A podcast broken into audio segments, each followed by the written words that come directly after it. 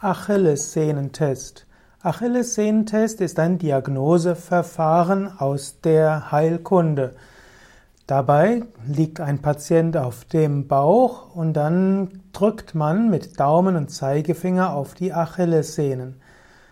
So soll der Druck durchaus etwas stark sein. Es wird so gesagt, der Druck soll so stark sein, dass die Fingernägel des Untersuchers weiß durchscheinen.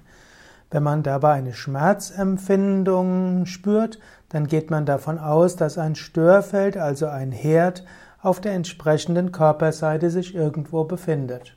Hier wird also davon ausgegangen, dass Achillessehne etwas eine Art Reflexzone ist und dass durch Schmerzhaftigkeit in den Achillessehnen auch eine Schwierigkeit, ein Herd, ein Krankheitssymptom ist, das man anschließend behandeln sollte.